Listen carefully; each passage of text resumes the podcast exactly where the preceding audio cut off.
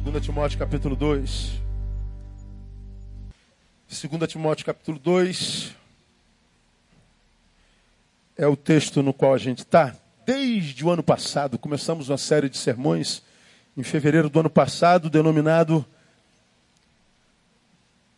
Conselhos Paulinos, do pastor para aquele que ainda tem ouvidos.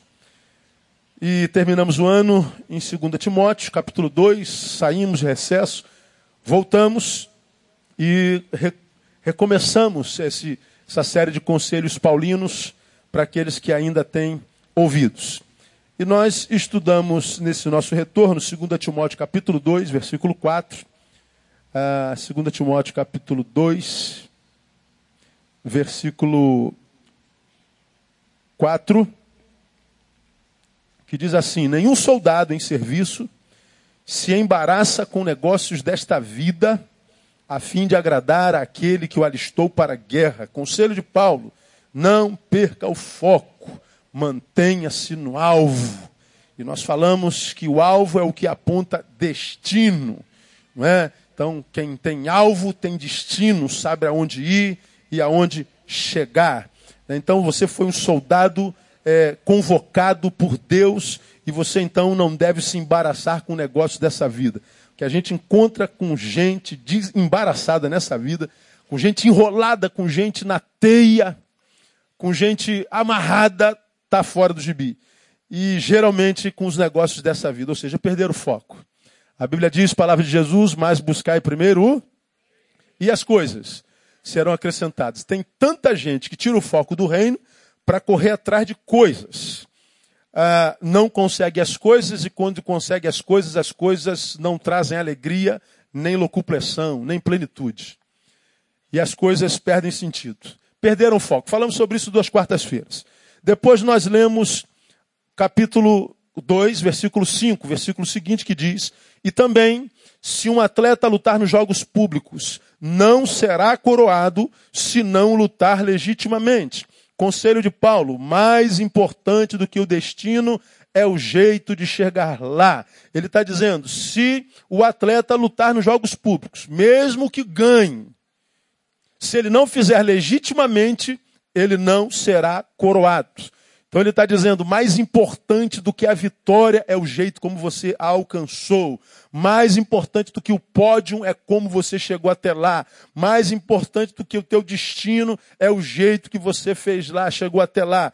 Nós falamos que o que determina a bênção de Deus, portanto, sobre a vida de alguém, não é o lugar onde esse alguém está, mas o jeito como ele chegou lá. Então você pode ver muita gente que está no pódio, tem nada a ver com a bênção de Deus chegou lá de forma ilegítima, está reprovado. E você, muita gente que ainda não chegou lá, mas está da bênção de Deus, porque ainda não chegou, porque está indo corretamente. Deus está acompanhando, Deus está abençoando, Deus está vendo. Nós falamos que Deus é muito mais glorificado na manutenção da dignidade ante a adversidade do que na abstenção ou na ostentação de nossos troféus. Deus é muito mais glorificado na manutenção da nossa dignidade ante a adversidade do que na ostentação de nossos troféus. Mais importante do que o destino é o jeito de chegar lá. Na semana passada, nós é, estudamos um outro, um outro texto que, que falou também muito ao coração nosso, que diz que há mais honra na derrota com humildade do que na vitória que gera soberba. Falamos sobre isso. Hoje, eu quero começar um novo conselho com os irmãos e nós vamos tirar do capítulo 2, versículo 6. Antes da gente ler o versículo 6, diga para o irmão que está do seu lado: você não vai gostar desse conselho hoje. Diga para ele. Na verdade, só alguns não vão gostar, não é? Mas veja o conselho do Paulo que ele tira no versículo 6. O lavrador que trabalha deve ser o primeiro a gozar dos frutos. É isso que está escrito aí, amém ou não? Vamos juntos. O lavrador que trabalha deve ser o primeiro a gozar dos frutos. Qual lavrador deve gozar como o primeiro dos frutos. Qual lavrador? O lavrador o quê? Que trabalha. Porque o sujeito pode ser um lavrador que não trabalha. Eu posso ser um padeiro que trabalha e posso ser um padeiro sem trabalho. Eu posso ser um pastor que trabalha e posso ser um pastor que não trabalha. Eu posso ser um médico que trabalha e posso ser um médico que não trabalha. Aí vem Paulo, especifica salientemente o lavrador que trabalha deve ser o primeiro a gozar dos frutos. Ele não está dando a sugestão. Gente, olha só, eu acho que o lavrador que trabalha deveria ser o primeiro a comer do fruto. É o que eu acho. Não, não, não, não. Ele está falando de uma forma imperativa iluminado pelo Espírito Santo, dizendo o seguinte: se você é um trabalhador que trabalha, você deve ser o primeiro a comer do fruto. Diga assim para quem está do seu lado: se você não trabalha, você não vai gostar desse conselho hoje. Quem não é chegado ao trabalho, finge que vai no banheiro, finge que vai na cantina. Porque essa palavra de hoje não parece evangelical, mas é, está na Bíblia. Conselho de Paulo: o fruto é um privilégio apenas, um privilégio garantido apenas aos que trabalham. Repitam para mim: o fruto é um privilégio garantido apenas aos que trabalham. Diga para quem está do outro lado: tu gosta de trabalhar, irmão? Pergunta ele. Vai na cantina, comer uma sopinha Ou fica e ouve o que, é que o Espírito Santo está dizendo para você. O fruto é um privilégio garantido apenas para os que trabalham. É o que Paulo está dizendo. Ele é o primeiro a comer desse. Por quê, Paulo? Porque ele trabalha. Fruto. O que é o fruto? Olha como é que eu defino fruto. Fruto é a ambição do desejo. Mastiga aí com o dente do cérebro. Bom, eu estou com desejo. Vamos imaginar uma mulher grávida. Estou com desejo, marido. Pronto, o marido se vira, porque o desejo é sempre de madrugada e uma coisa maluca. Estou com vontade de comer, sei lá, genipapo. Pô, não vejo genipapo desde que eu era moleque. Quem não conhece genipapo aqui? Deixa eu ver. Ó, a maioria. Quem conhece genipapo? Vê se não tem mais de 40. Dá uma olhadinha. Ó, é velho salvo raríssimas exceções. Aí a mulher está grávida, acorda de madrugada fala assim: marido, eu preciso comer genipapo, comer genipapo. Aí tem, tem a sombra da, da, da, da do, do, do, que reza a lenda. Se, um, se, a mulher grávida não comer genipapo, como é que o moleque nasce? Com cara de genipapo. Tu imagina teu filho com cara de genipapo. Aí o marido sai igual um louco. Ou seja, atrás do fruto, o fruto, o fruto é a ambição do desejo. Eu tenho um desejo. E o que, que esse desejo quer? O fruto. A ambição do desejo é o fruto. Ou o fruto é o alvo da vontade. Eu tenho a vontade do quê? Da, daquilo. Aquilo é o fruto. Esse fruto, que é o alvo da vontade, esse fruto lá, que é a ambição do desejo, Paulo está dizendo assim: aquilo é um direito garantido a você, se você trabalha. Então, pode esquecer ansiedade, preocupação. Está trabalhando, meu filho? É honesto? É. Tem um sonho? Tem. Você tem uma ambição no teu desejo? Tem. Fica tranquilo. Quando for possibilidade de realidade, você vai ser o primeiro. Mas por quê? Porque você trabalha. Agora tu traz isso para o contexto evangélico, aí tu ouve o tempo inteiro que você vai comer do fruto só porque você é crente evangélico. E se você for um evangélico vagabundo? Não, que conta eu sou evangélico. Aonde que está isso na Bíblia? Fruto, irmão, é aonde todos queremos chegar. Quando você acorda de manhã, você está atrás de um fruto. Fruto é, é, é, é o destino. É o lugar onde a gente quer chegar. É o que a gente quer como colheita do que a gente produziu a vida inteira. É onde todo mundo quer chegar. Tu pega um, um, um, um aluno de medicina que passa seis anos, de manhã, de tarde, de noite, numa faculdade. Qual é o fruto que esse aluno de medicina quer colher? O título de médico. Que é a sua profissão. Você está atrás de quê? Cara, que, porque você está estudando de manhã, de tarde, de noite, meu? você está maluco? Você já está seis anos. Não, eu, eu tenho um fruto que eu quero colher, companheiro. Eu quero uma profissão. Eu quero um fruto do qual vou me alimentar o resto da minha vida. Você pega um atleta, você pode pegar de qualquer, de qualquer, de qualquer área que você quiser. O cara treina de manhã, de tarde, de noite. O cara se abstém de comer besteira, gordura. O cara faz alimentação correta. O cara rala pra caramba. O que, que ele quer? Ele quer ser campeão. Eu quero o troféu, eu quero o fruto da vitória. Eu quero colher o fruto do meu trabalho. Fruto é onde todo mundo quer chegar. Ora, Paulo usa a figura do lavrador. O lavrador, ele espera o quê? Arando a terra, acordando de madrugada. Regando a terra, limpando a terra, tirando os bichos da terra. O que esse cara quer? Ele quer o legume, ele quer a fruta, com a qual ele vai sobreviver, alimentando-se dela e vendendo-a para colher dinheiro para adquirir outros frutos sonhados. Quando Paulo fala de fruto, ele fala de destino, ele fala do, do lugar onde a gente quer chegar. Paulo está falando de sonho. Paulo está falando de projeto. Então, o fruto é o que produz o sonho. Consequentemente, o sonho é o embrião do fruto. Eu vou repetir para você mastigar bem devagarinho. Fruto é o que produz o sonho. Bom, estou sonhando.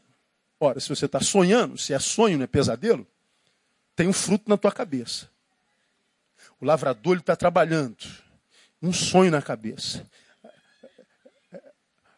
É a cenoura que ele plantou. É a batata, é o aipim. O menino, ele está acordando de madrugada e até na outra madrugada ele está acordado com a lamparinazinha, com, com, a, com a lanternazinha em cima, estudando aqueles livros desse tamanho de anatomia, de não sei o quê. Eu falei, cara, você vai ficar maluco, meu filho. Não, não, não. Eu estou pensando num fruto. Eu estou eu, eu, eu sonhando com aquele fruto. Então aquele fruto é que dá origem o meu sonho. O, o, o que produz o sonho é o fruto. Consequentemente, o sonho é o embrião do fruto. Então, sonhos, que eu posso chamar de projetos, e frutos, estão intrinsecamente ligados. Inseparavelmente ligado. Sonho e fruto. Projeto e fruto. Então, sonho eu posso definir como a força propulsora que nos faz mover. Já falei sobre isso aqui. Meu sonho é chegar na morena lá, lá do meu lado direito. Virou meu fruto. Sonho é a força propulsora que nos move. Ora, eu estou com meu fruto em mente. Meu fruto está em mente. Bom, do início do sonho até a posse do fruto, duas perguntas. Já tomei posse do fruto? Mas estou no mesmo lugar? Não. O que me fez mover daquele lugar até aqui? O sonho. O sonho é a força propulsora que nos move. O sonho é o que nos tira do lugar. É o que nos faz movimentar. Sonho é o que possibilita a vida. E o fruto? Eu posso definir fruto como lugar onde eu quero chegar. Aí, a pergunta que eu me faria e faria para os irmãos: bom, o sonho me tira do lugar. Mas me dá garantia de que eu vou tomar posse do fruto? Não. Aí a gente diz assim: poxa, pastor, então para que serve o sonho? Se eu não tenho certeza que eu vou tomar posse da promessa. A gente volta para o versículo anterior que nós estudamos na quarta-feira passada. Quando a galeria da fé fala daqueles homens que, tendo morrido na fé, contudo, não alcançaram o quê? A promessa. Morreram na fé, deram bom testemunho da fé, gente da qual o mundo não era digno. Contudo, morreram sem ter tomado posse da promessa. Aí você fala assim, mas pastor, se eu não vou tomar posse da promessa, que, que me adianta sonhar? Pois é, essa palavra é para quem teve encontro com Jesus. Que aí vem o versículo do meio, que diz assim: aquele que foi alistado pelo Senhor não pode se embaraçar com essa vida, a fim de agradar aquele que o vocacionou. Quem teve o encontro com Jesus já não vive mais em função do destino ou do fruto, ele vive para a glória de Deus.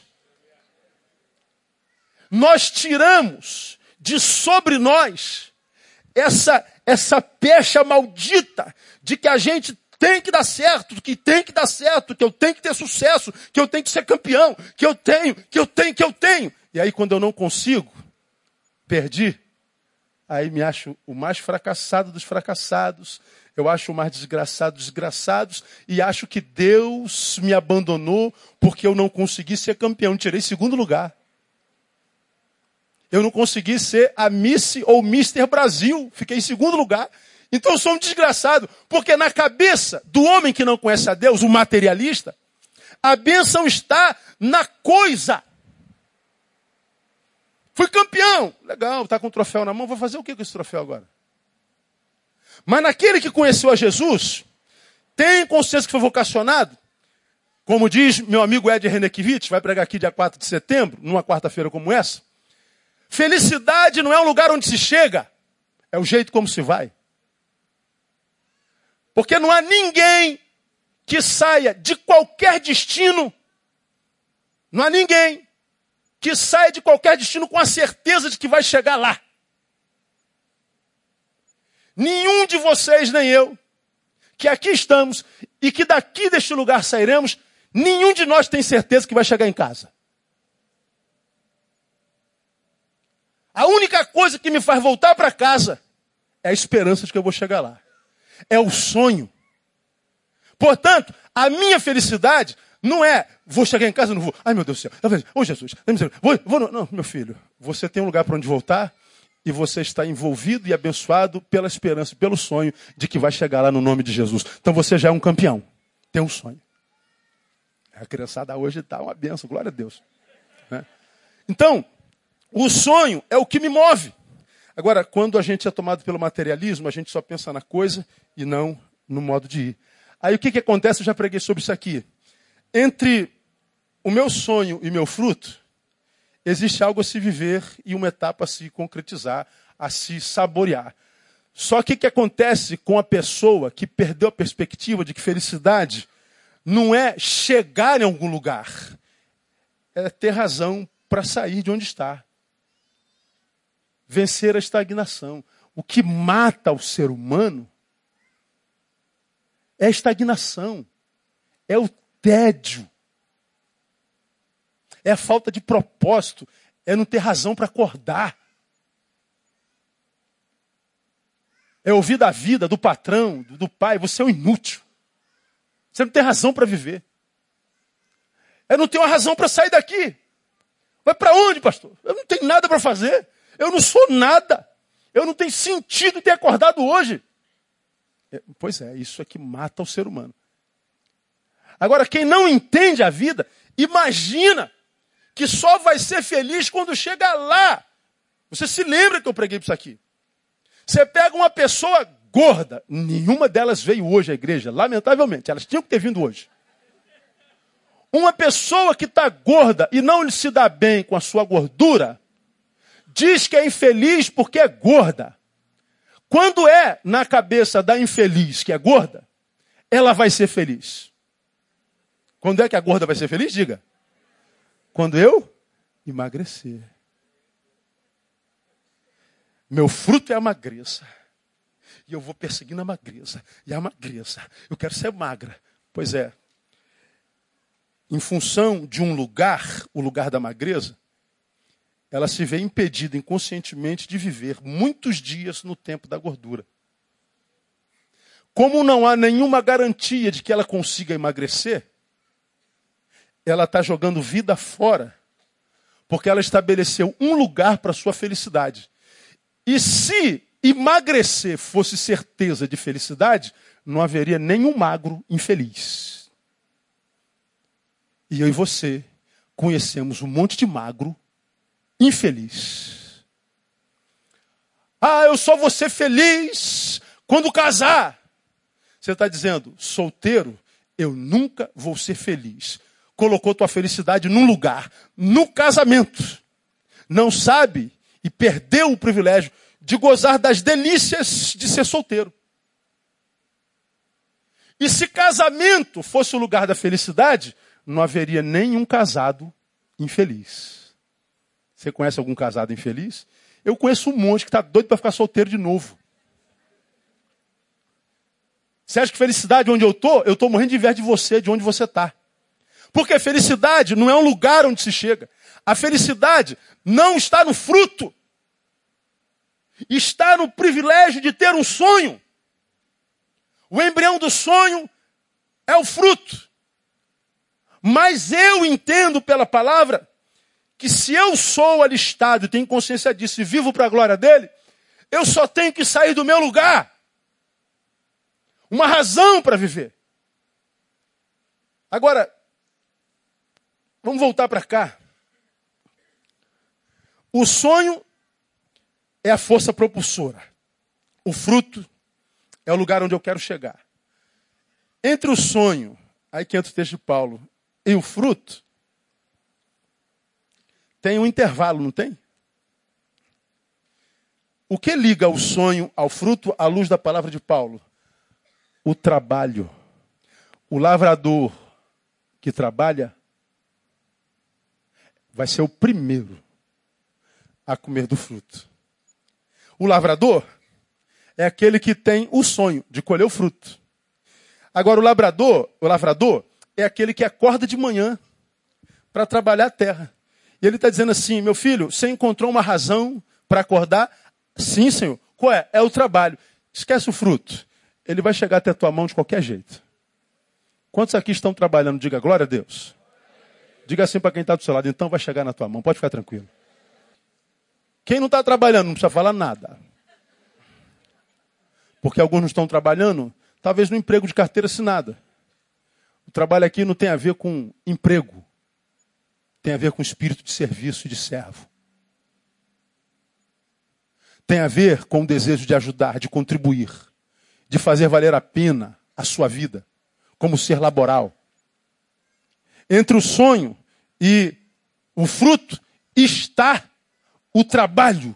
O trabalho é que é, é, nos torna merecedores. O trabalho nos torna dignos. O trabalho nos torna recompensáveis. Eu tenho um sonho. Legal, que bom. Tem uma razão para se mover. Agora, o que, que tu vai fazer digno daquele fruto? O teu trabalho. Trabalho, irmão utilidade. Cooperação. Por isso que Eu estou dizendo que o trabalho é o que nos torna merecedores. O trabalho é o que nos torna digno. Romanos capítulo 4. Abra sua Bíblia em Romanos capítulo 4. Para a gente ler só um textozinho aqui bem rapidinho. Para a gente evoluir. Romanos capítulo 4. Olha o que, que Paulo diz a respeito de trabalho aí. Olha lá. Romanos 4, versículo 4. Ora, ao que trabalha, não se lhe conta a recompensa como dádiva, mas sim como que? Dívida. Ao que trabalha, não se conta a recompensa como dádiva, mas como dívida. Ou seja, se eu trabalho, se eu coopero, se eu acordo cedo, se eu faço valer a pena o ar que eu respiro, se eu contribuo para essa terra chamada de mãe, essa casa azul na qual a gente habita, Paulo está dizendo assim: você tem direito, porque não é mais recompensa, não é mais recompensa, é dívida. Você tem direito ao fruto do seu trabalho. Dito isso, a gente consegue entender Paulo muito bem, mas muito, muito bem, quando Paulo escreve a segunda aos Tessalonicenses, da segunda carta, abre a sua Bíblia, segunda Tessalonicenses, capítulo 3, versículo 10. Aí Paulo fala assim, ó, porque quando ainda estávamos convosco, isto vos mandamos. O que, que ele mandou? Se alguém não quer trabalhar, conclua. Não coma. Após mim, se alguém não quer trabalhar, não coma. Após mim, se alguém não quer trabalhar, não coma. Ou seja, por exemplo, se você não trabalha, morra. Paulo está dizendo quem trabalha, quem não trabalha, quem não quer trabalhar e come, peca. Aí a gente traz para cá. Quantos pais nós temos aqui? Glória a Deus. Seu filho gosta de trabalhar? Arruma a cama. Lava a louça. Vai estudar. Aí você pensando, meu filho tinha que ter vindo à igreja hoje. Meu Deus, oh, Jesus amado. Ô oh, moleque vagabundo, pastor. Aquilo é demônio, não é possível, não pode ser. Porque ela, essa preguiça é do diabo. E a Bíblia diz que é mesmo. A gente sabe como o sujeito é de trabalho desde cedo. A gente sabe quando o sujeito tem intimidade com a produção desde cedo. Paulo usa o assunto trabalho de uma forma contundente contra a igreja de Tessalônica, porque os crentes estavam imaginando. Vou repetir, do verbo imaginar. Imaginando que Jesus viria logo. E o que, que eles estavam fazendo?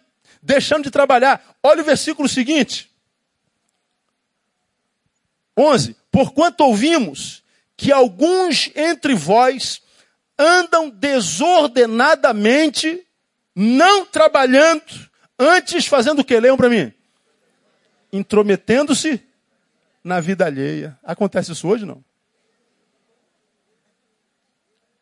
Paulo diz assim: crentes andando desordenadamente. Na linguagem evangélica contemporânea, andar desordenadamente é andar com a mulher dos outros só. Andar desordenadamente é, é o quê? É, é usar brinco. Andar desordenadamente é fazer tatuagem. Andar desordenadamente é, sei lá, diga alguma coisa. Esses pecados que não passam de usos e costumes. Tem irmã aí usando a saia para cima do joelho. Tem irmão aí fazendo não sei o quê. Pois é. Aí a gente vê um monte de crente, principalmente alguns que se dizem vocacionados, que não querem estudar, não querem trabalhar, não querem fazer nada, para dizer eu quero me dedicar à obra do Senhor. Sim, existem pessoas aos quais Deus vocaciona para trabalhar para o seu reino, mas tem muitos que fogem para o reino com medo de trabalho que vivem o dia inteiro na igreja, dizendo que está servindo ao Senhor na igreja, mas na verdade tem medo de enfrentar uma faculdade, de fazer um curso para fazer concurso público. Está fugindo de trabalho. Bom, eu não tenho nada a ver com isso. cada um dará conta de si mesmo a Deus. Cada um. A gente não tem nada a ver com isso. Agora, Deus e cada um de nós julga o espírito que nos rege. O que Paulo está dizendo é que há muitos sonhos que não se concretizarão, não porque eles são impossíveis, mas porque o sujeito que sonha não quer trabalhar para alcançá-lo. É preguiçoso. Gosta de viver nas costas dos outros. Filhos pendurados na casa da mãe, nas costas da avó. Vivendo uma vida parasitada, imaginando que essa, esse parasitismo existencial é compensado pelo serviço que presta à igreja. Bom, irmãos, o texto está dizendo que não. Trabalho. Você lembra que eu disse que você não ia gostar dessa palavra de hoje? Porque a gente está falando de trabalho. Quanto aos irmãos que já contei aqui alguns anos atrás, quando preguei outrora sobre um assunto parecido, quando eu cheguei aqui na nossa igreja, tinha um irmão na nossa igreja que vivia na igreja de manhã, tarde e noite, vinha mais à igreja do que eu. Se eu viesse de manhã cedinho, estava aqui. Se eu viesse na hora do almoço, ele estava. À noite, meu irmão, um é casado, sou. O irmão vive de quê? Ah, Jeová cuida de nós. Quando alguém fala assim para mim, cuida de, de nós, vai através de alguém, né? Tem alguém que Jeová está usando para cuidar do, do, do, do vagabundo. Um mês, dois meses, o irmão vivia na igreja. Eu podia pedir qualquer coisa para ele que ele dava um jeito de fazer. Eu falei, pô, mas quem cuida da casa desse irmão? Fui fazer-lhe uma visita sorrateira, não, não marquei. Irmão, eu cheguei na casa desse irmão, a casa dele estava caindo aos pedaços. Vergonha. Mas caindo aos pedaços. Não é uma casa de gente pobre, não. É uma casa de gente relaxada. Porque a vovó já dizia: a gente pode ser pobre, mas limpinho. Quando o sujeito é limpinho, ele pode morar no alto da favela, uma casa de barro, sem piso, mas tu vai chegar na casa daquela irmã, daquele irmão, você vai ver que o barraquinho dela, humilde, está limpinho, está tudo brilhando. Mas se o sujeito é relaxado, ele pode morar na Vieira Soto. Tu vai entrar na, mão, na mansão dele e vai ver que aquela casa tem miséria. A pia da casa do irmão, pingando, tudo que é pedir para ir no banheiro. Eu não tive coragem de sentar no vaso. Eu não vou sentar nesse negócio. E não sentei. Porque eu não fui para sentar no negócio, eu fui para ver o banheiro. Você sabe o que é o box cheio de lodo entre os azulejos? Aquele negócio verde no chão, como é que é o nome daquilo verde? É lodo mesmo. Verde. Umidade na parede, tudo mofado. E ele sem graça. Porque o pastor estava vendo a casa dele. Eu não falei nada. Vim para a igreja no dia seguinte, ele está falando que quero conversar com o irmão. O irmão está proibido de aparecer na igreja por três meses. Eu não quero ver o senhor na igreja. Some daqui. Vai cuidar da sua casa. Mas, pastor, tem que servir ao Senhor. Primeiro campo missionário de um cristão é o seu lar. O primeiro lugar onde a glória de Deus precisa ser vista é a sua casa. O primeiro lugar, o cartão de visita para alguém que quer falar de Deus e da obra que Deus faz na vida dos seus, é no cantinho onde você vive. Porque a Bíblia diz que o Espírito Santo desceria sobre nós e nós seríamos testemunhas a começar por onde? Jerusalém, é nossa casa. Mas, pastor, a, a, obra de Deus precisa ser feita. Bom, aqui na igreja só pode ser substituído, lá não. Aqui só pode deixar de vir que o João faz, a Maria faz, o Juca faz, o Roberto faz, todo mundo faz. Agora, se eu chegasse em casa, o Ricardo tivesse lá, você ia gostar? Não, não, pelo amor de Deus. Então vai para casa e, e, repreende o Ricardo em nome de Jesus. Vai cuidar da sua casa. O irmão começou a trabalhar na casa dele. Deu três meses, três meses exatos. Pastor, posso voltar para a igreja? Não, ele, o culto ele vinha. Posso voltar a trabalhar na igreja? Como é que está a sua casa? Quero convidar o senhor para ir na minha casa. Irmão, a casa do homem estava um brinco. Você sabe que se você der uma lixadinha e passar uma tinta, já muda tudo. A esposa dele me ama, irmão. Está aqui até hoje comigo. Até hoje. Porque a casa dela foi cuidada. E não era cuidada por quê? Por causa de vagabundagem, preguiça. Aí nós vemos a vida de um monte de crentes amarradas. Não acontece. Vida de aparência. Vive enfiado na igreja manhã, tarde e noite, dizendo que é o santarrão, glória a Deus, escandalizado com tudo e com todos. Mostrando uma austeridade tremenda. A vida miserável. Sonhos que não se concretizam jamais.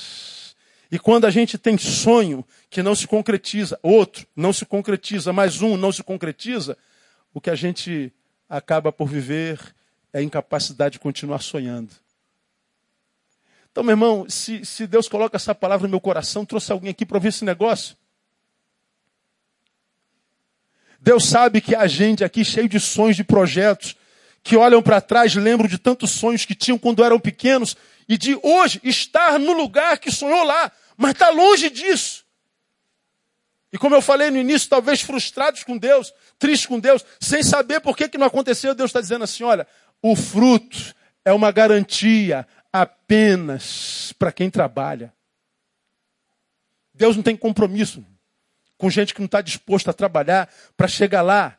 Então, nós precisamos trabalhar, nós precisamos fazer valer a pena a nossa vida, porque o trabalho nos torna dignos. Aqui eu faço citação de Voltaire, filósofo iluminista francês.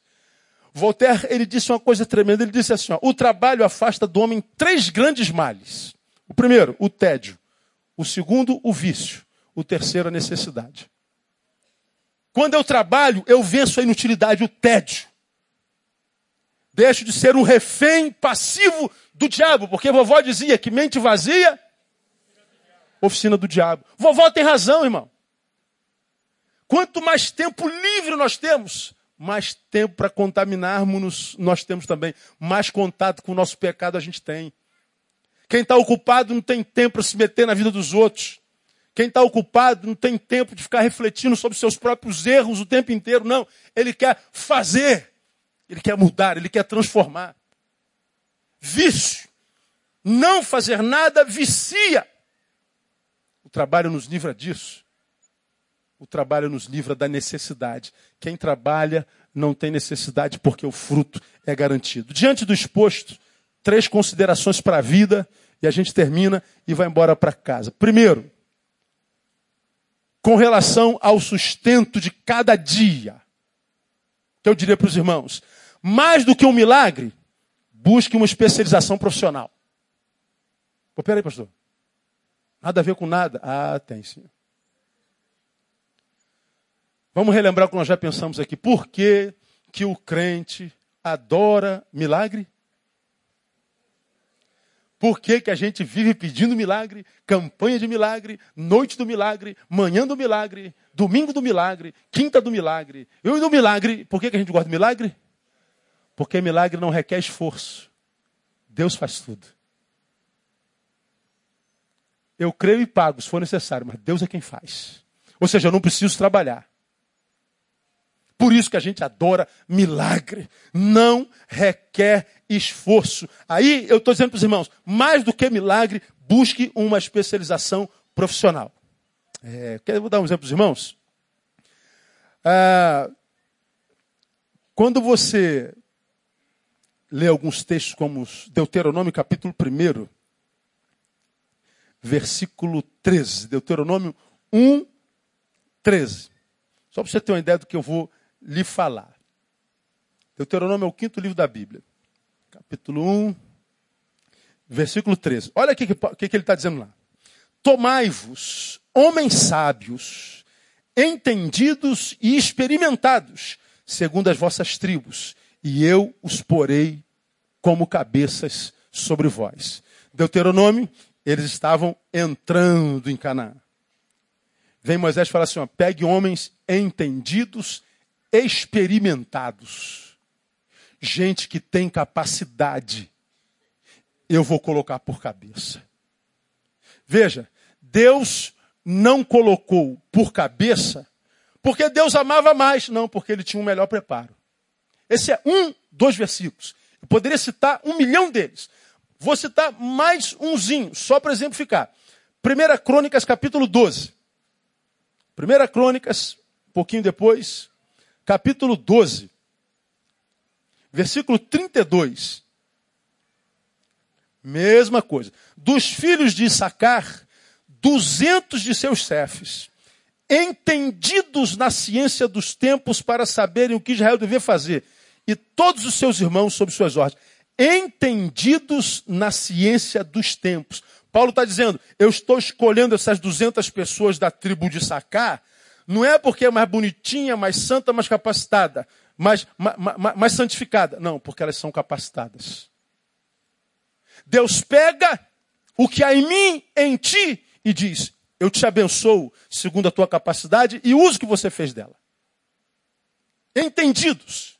Vou dar mais um exemplozinho aos irmãos. Segunda Crônicas, capítulo 34. Versículo 12.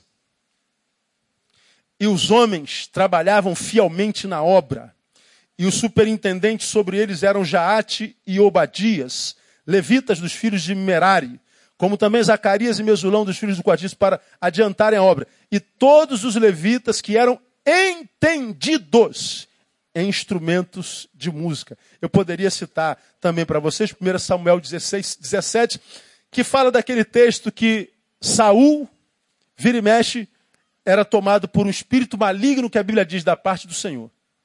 Um espírito maligno da parte do Senhor sobre Saul. Como é que esse espírito saía de Saul? Quem se lembra? Pelo toque de uma harpa. Quem tocava harpa?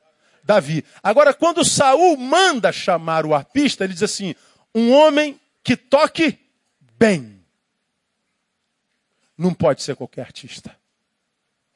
Não pode ser qualquer arpista. Um homem que toque bem. E tocar harpa não vem de osmose espiritual vem de trabalho, de estudo, de dedicação, esforço, acordar cedo, dormir tarde, trabalho.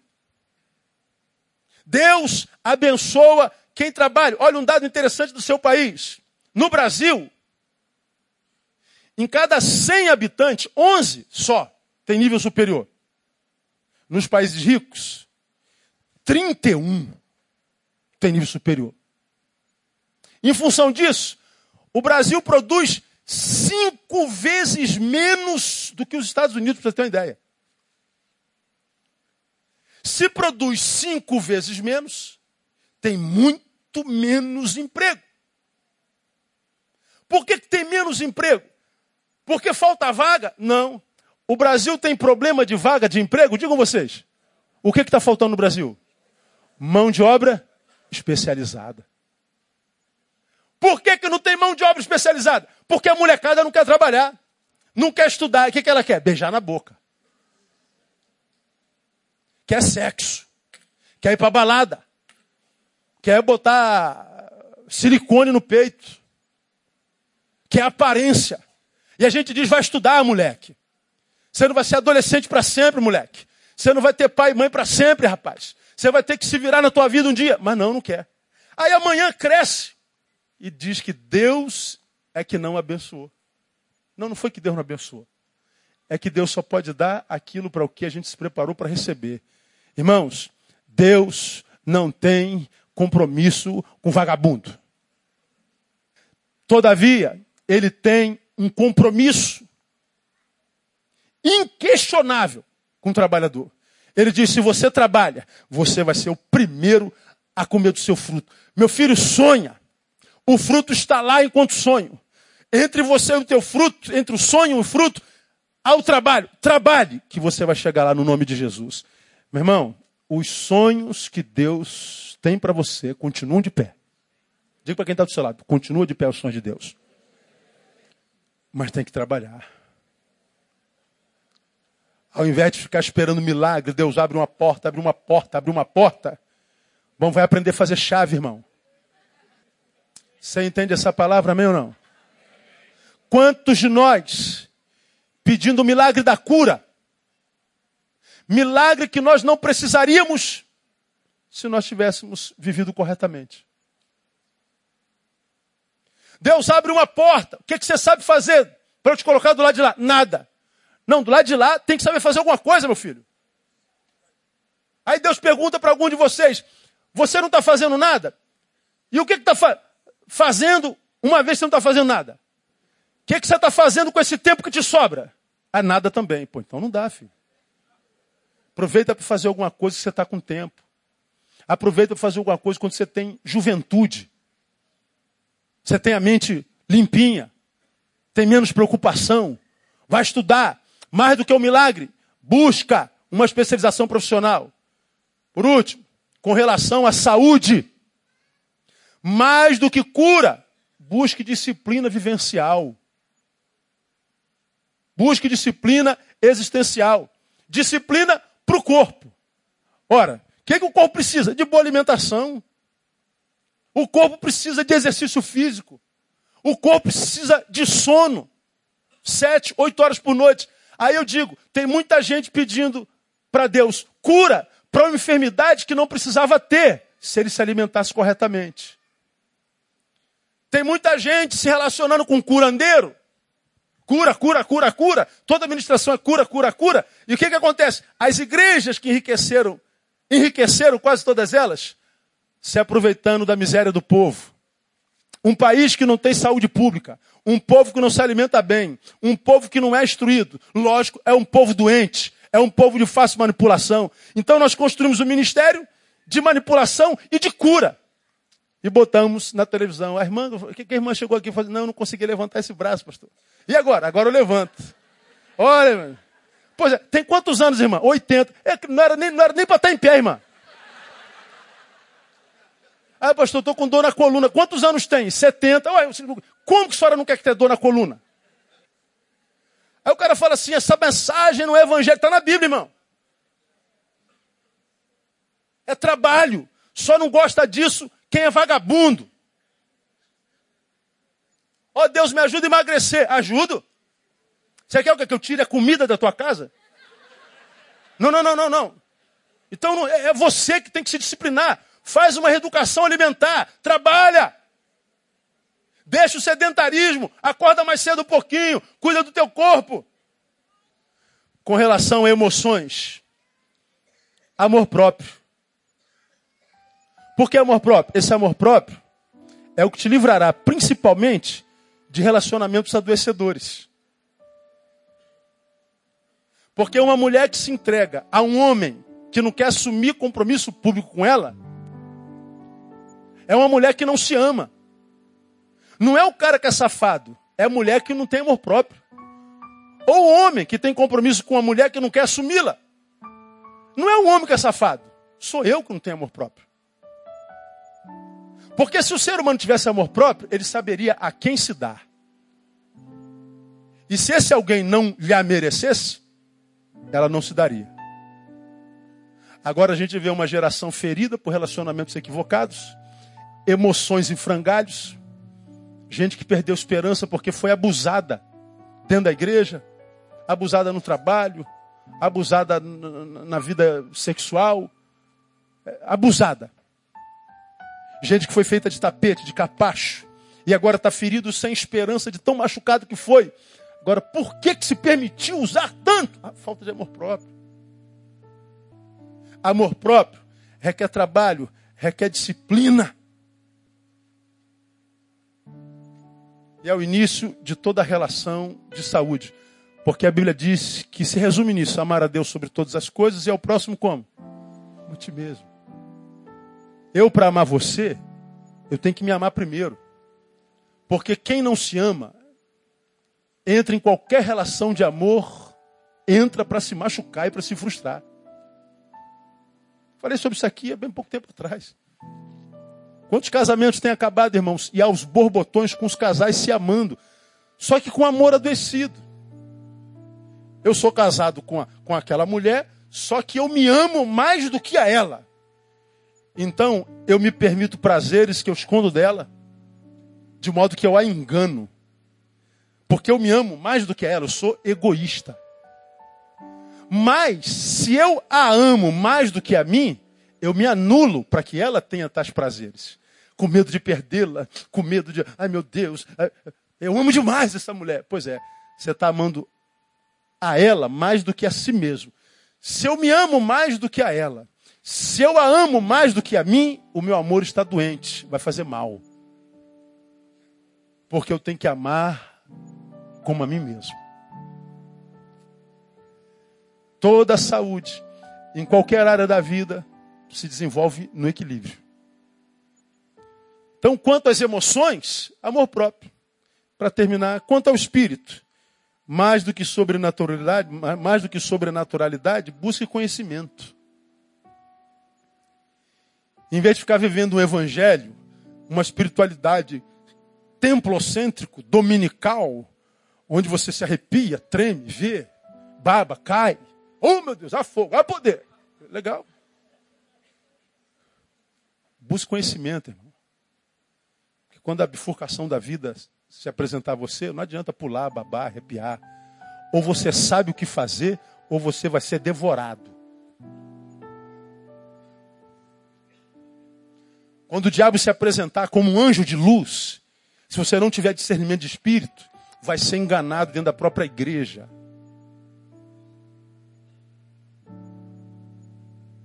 Se não tiver fé de bom senso, vai ser massa de manobra. E você, ao invés de estar vivendo no espírito, vai estar sustentando o um império religioso. Capacho. Porque como você tem sido ensinado aqui repetidas vezes, de forma massiva, Osés capítulo 4, versículo 6, o meu povo está sendo destruído, porque ele falta o quê? Tem unção, tem poder, tem, tem tudo. Só não tem conhecimento. Então, com poder, com unção, com milagre, vai ser destruído. É essa a palavra de hoje. Quem não gostou, lamento. Vai arrumar um emprego, vai arrumar um trabalho. Porque para quem trabalha, problema nenhum. Agora, eu creio de todo coração que essa palavra é uma palavra de amor de Deus para com a vida dos irmãos. O lavrador que trabalha deve ser o primeiro a gozar dos frutos. Eu me lembro quando me batizei, em 1983. Aí eu sou caçula de cinco. E são um homem, uma mulher, um homem, uma mulher, um homem. E no tempo patriarcal, só as mulheres trabalhavam, não lavava nem banheiro. Eu não sei fazer arroz, eu não sei fazer feijão, não sei cozinhar. Eu faço café na máquina. Sem nada de cozinha. Aí quando eu me converti aos, aos em 1983, batizei em agosto de 83, ah, e eu nasci e criado no Evangelho, e meus amiguinhos todos batizaram-se com 9 anos, 8 anos, 10 anos. Eu me recusava a me batizar com 8 anos. Porque eu nunca tinha sentido o tal da, da, da conversão. Me converti aos 17, estava entrando na brigada paraquedista. O pior momento para se converter foi dentro do quartel. Falei, pô, senhor, tanto tempo para me converter, logo no quartel que o senhor vai. Amém? E para ser crente dentro do quartel, me converti. Eu me lembro quando eu dei meu testemunho de conversão. A primeira coisa que eu fiz quando chegar em casa foi lavar a louça todinha. Minha mãe falou assim: Você está bem, meu filho? Eu falei: Agora que eu estou bem. Não tinha intimidade nenhuma mas o desejo de agradar a mãe, o desejo de agradar o pai, vocês sabem a relação que eu tive com meu pai. Ah, meu pai morreu há 20 anos, cara. Ele está tão impregnado em mim. Até hoje, eu vou tomar algumas atitudes pensando se meu pai tivesse vivo, o que, que ele falaria? Até hoje. Eu, eu, eu, andava, eu vivia pensando no meu pai. Foi um exemplo tão grande de cristão, de, de, de humanidade, de espiritualidade que eu, eu queria viver para alegrá-lo. Eu era capaz de abrir mão da minha vontade para alegrar o meu pai. Fazê-lo feliz era a minha alegria. Uma relação de poucas palavras, ele era calado como eu, mais calado que eu. Mas era uma comunicação que eu não precisava de palavras, sabe? Viver para agradar o pai. Que tipo de relação você tem com teu pai? Pai do céu, com Deus. Tua vida é uma vida que tem um trabalho que glorifica o seu nome. Quando você entra no negócio, você pensa nele. Quando você tem a oportunidade de abençoar e não abençoa, você pensa no que ele está sentindo. Você poderia abençoar o teu irmão, a tua irmã, teu pai, tua mãe, você não faz por maldade. Você, você pensa no que, que ele está pensando. Pois é, ele pensa. Ele está dizendo assim, filho, se você for daqueles que trabalham, esquece o fruto. É promessa minha. Vai chegar até você no nome de Jesus. Termino citando Albert Einstein, que disse: o único lugar onde o sucesso vem antes do trabalho era um dicionário. Verdade. O único lugar onde o sucesso vem antes do trabalho é um dicionário. Então, meu irmão, vai trabalhar. E Deus abençoe o seu trabalho. Amém? Vamos aplaudir o Senhor, vamos embora para casa.